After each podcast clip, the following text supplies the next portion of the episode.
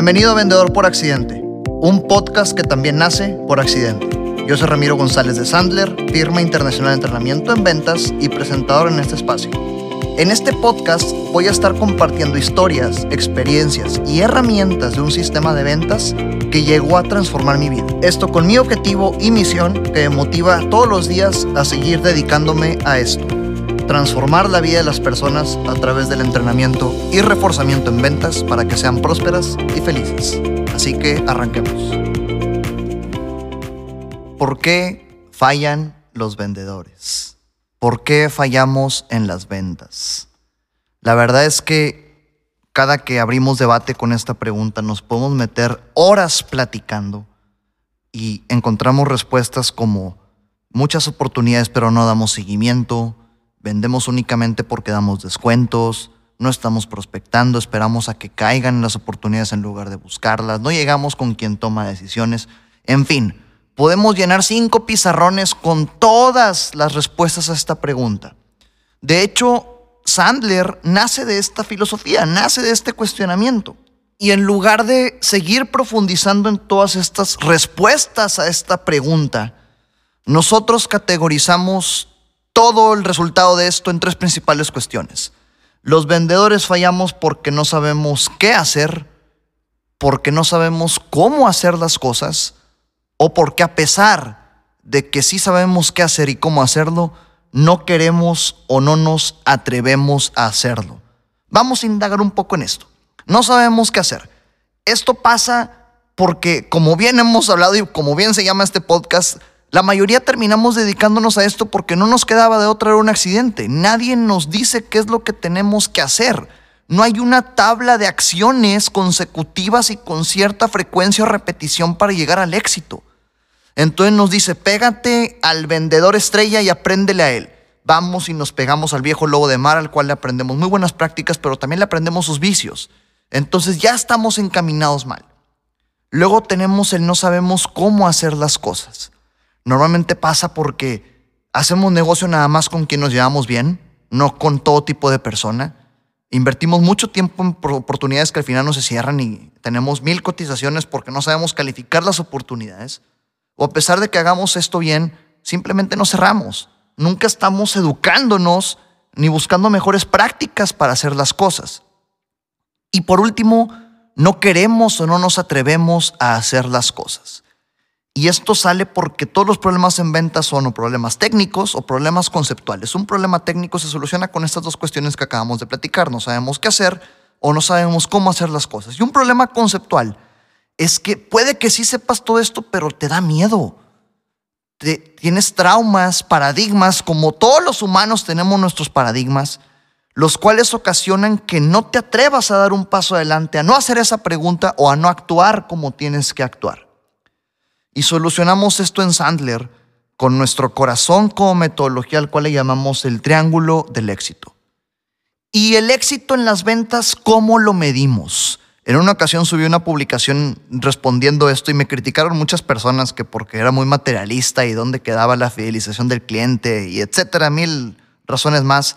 Pero la verdad es que el éxito en tu rol de vendedora o en tu rol de vendedor se mide con billete y nada más, para eso te pagan.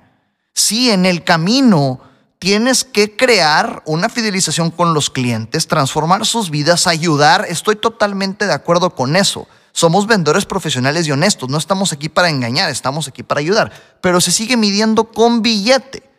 Entonces, en fin, el triángulo del éxito. El triángulo del éxito abarca tres principales áreas. Actitud, técnica y comportamiento. Creemos firmemente que para ser exitoso en cualquier disciplina que te pongas en tu vida, Necesitas trabajar estas tres áreas, te dediques a lo que te quieras dedicar, actitud, técnica y comportamiento. ¿Qué quiere decir? Que si quieres ser el próximo nadador olímpico que gane 80 medallas de oro en 5 años, tienes que tener la actitud suficiente para entrenar todos los días, técnica suficiente para encontrar mejores formas de hacerlo y comportamiento, tener hábitos y disciplina para poder lograrlo. Si quieres ser el mejor cantante, tocar la guitarra como un maestro, jugar fútbol y si quieres vender, actitud, técnica y comportamiento. Ahora, con actitud se trabaja el que no quieras o no te atrevas a hacer las cosas. Voy a puntualizar un poco en el tema de ventas. ¿Por qué no queremos o nos atrevemos a hacer las cosas cuando estamos vendiendo? Esto normalmente pasa porque como vendedoras o vendedores que somos cometemos el error de involucrarnos emocionalmente en el proceso. Somos de las únicas profesiones, y esto me lo dijo un, gerente de planta con quien una vez platiqué, somos de las únicas profesiones que se ven afectadas por sus emociones en un día laboral. Porque si tú vas con un operario de alguna planta industrial manufacturera de producción que tiene que pasar 80 piezas cada minuto por un área, eh, aunque esté triste lo tiene que hacer, no hay de otra. Y si está feliz también lo hace, son 80 por minuto. En cambio, cuando tú estás vendiendo, si dejamos que las emociones afecten nuestra productividad al vender. ¿A qué me refiero con esto? Eh, de repente te batean, estás muy aguitado, pero cierras una venta y pareces pavo real en primavera y haz de cuenta que agarras racha y empiezas a cerrar y a cerrar y a cerrar. Pero te batean otra vez y caes otra vez. Entonces caemos en un mar emocional, el cual genera que estemos para arriba o para abajo dependiendo de qué tan bien o qué tan mal nos va. Hay que trabajar esto, una de las principales herramientas que platicaremos en futuros episodios es separa tu identidad de tu rol. Tu identidad, quién eres, tu rol es qué haces. Y en tu rol de vendedor tienes que estar dispuesto y dispuesto a recibir diferentes eh, eh, feedbacks, diferentes situaciones y hacer diferentes cosas que en otros roles no. Y que no se mezclen entre tu rol de mamá, papá, hermana, hermano, hija, amigo, novia o novio. Luego tenemos comportamiento. Con el comportamiento solucionamos el qué hacer. Y esto es porque a muchos no nos ha quedado claro que las ventas es un juego de estadística y nada más. Si de 10 oportunidades cierras 5, bruto, tienes un porcentaje que muchos desearían tener. Ahora enfócate para que al mes tengas 100 oportunidades y puedas cerrar 50. Todo es cuestión de hábitos y de disciplina, que hagas lo que tengas que hacer a pesar de que no quieras. Pero si de 10 oportunidades cierras nada más una, regresemos a actitud y por eso lo triangulizamos, porque están todos los puntos unidos. ¿Cómo te sentirás después de siete rechazos? Muy posiblemente el octavo no lo vas a querer hacer. La novena llamada la harás a los dos tonos, de, colgarás diciendo que no te contestaron y te pondrás feliz cuando en la décima no te contesten tampoco. ¿Por qué? Porque estás dejando que las emociones afecten tu productividad a pesar de que tu productividad depende de una estadística universal. Si de 10 oportunidades cierras una y logramos cambiar el chip y llevas siete rechazos, no pasa nada. Pensarás, me quedan tres intentos para lograr un cierre, porque mi estadística es que de 10 cierro una. Y con técnica aumentamos el porcentaje de bateo. Ahora bien, ya que transformamos este chip en nuestras mentes, ahora sí viene el tema estratégico. Tema de trabajar inteligentemente en lugar de arduamente. ¿Qué quiere decir hacer un plan de prospección? el cual implique ciertas actividades que en tu industria te ayudan a tener oportunidades de negocio, que te van a generar ciertas conversaciones para que te generen citas o llamadas para calificar oportunidades que se derivarán en cotizaciones y por último en cierres. Si este último número está alineado a tus metas personales, no a las del negocio, a tus personales, Ahora sí te preocuparás por alinearlas a las metas del negocio para que en temas de actitud y comportamiento estés 100% satisfecho. Luego tenemos técnica. Con técnica solucionamos el cómo hacer las cosas. Nuestra técnica es muy compleja. La iremos desglosando en estos episodios, pero te la platico y te la resumo en tres principales áreas.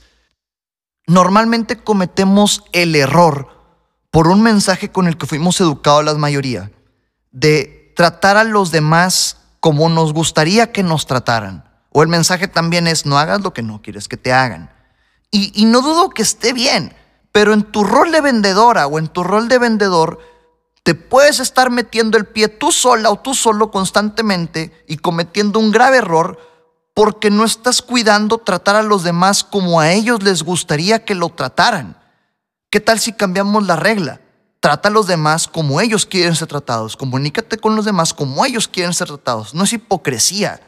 Simplemente es que tú te esfuerces por aprender a conocer rápidamente a quien tienes enfrente para comunicarte como él o ella lo necesitan, no como a ti te gustaría que te trataran. Porque si yo soy una persona súper extrovertida, súper cambiante y espontánea, y me topo con un prospecto que es sumamente privado, de planeación y organización y yo le intento vender con mi estilo, claramente no habrá un buen match, una buena conexión de confianza y entendimiento desde un inicio y ya estoy empezando mal, cualquier cosa que haga después no va a servir absolutamente de nada.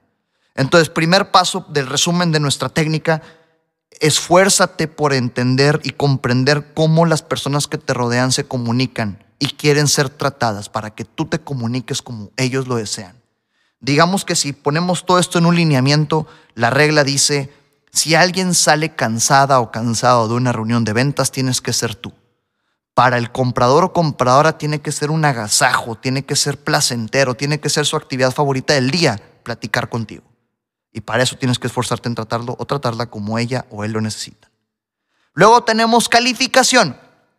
Cuando hablamos de calificación es un poco disruptivo porque en el mundo tradicional estamos acostumbrados a que el comprador califica o descalifica a los proveedores que tiene para saber quién es la mejor opción.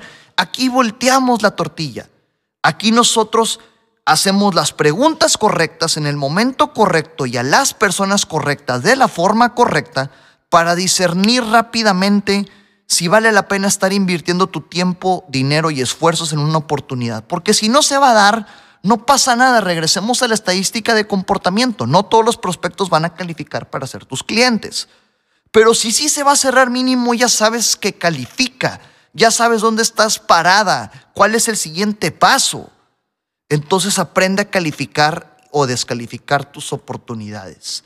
El ego no va a alimentar a tu familia. Y es el ego el que hace que estemos de tercas o de necios detrás de una oportunidad porque ya invertimos varios meses y no queremos que sean meses de desperdicio, date cuenta tiempo. Y por último tenemos el cierre. Decimos que cuando calificas eficientemente las oportunidades, el cierre se da solo, el cierre se da por añadidura, porque las personas terminan comprándote.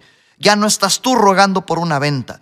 Ahora son las personas que necesitan de tu ayuda y te quieren comprar a ti. Por eso la regla que decimos, a mí me gusta que me compre, a mí no me gusta estar vendiendo. Para eso tienes que convertirte en una máster o en un máster calificando, que eso significa hacer preguntas. Lograr esto es convertirte en lo que los gringos llaman un trusted advisor, un consultor de confianza. Y el consultor de confianza, a diferencia del consultor gratuito, que es lo que hace la mayoría de los vendedores, y vamos a especificar esto, el consultor gratuito se encarga de dar su información a todo mundo manda información por todos lados, habla de sus beneficios, de sus características, de qué, por qué es el mejor, calidad, precio, garantías. Entonces está en los mismos ojos que todos los demás, siendo observado de la misma manera que todos los demás. Cuando tú te conviertes en un consultor de confianza es porque hiciste las preguntas correctas de la forma correcta y de las personas correctas para que ellos solitos dieran con el clavo. Y si tú estás en el clavo de esa solución, te van a estar contemplando para cualquier problemática que tengan en un futuro, por lo tanto el cierre se da solo. Entonces son tres puntos importantes para tener éxito en cualquier disciplina que te pongas en tu vida. Actitud, técnica y comportamiento. Hagas lo que hagas, te dediques a lo que te dediques. Actitud, técnica y comportamiento. Nos vemos en el siguiente episodio. Gracias por tu tiempo conmigo en este podcast. Si lo que escuchaste te aporta y o crees que le pueda sumar a alguien, por favor compártelo. Te dejo mis redes sociales, arroba Ramiro Sandler, en Facebook, Instagram y YouTube. Y en LinkedIn me encuentras como Ramiro González Ayala. Hasta la próxima.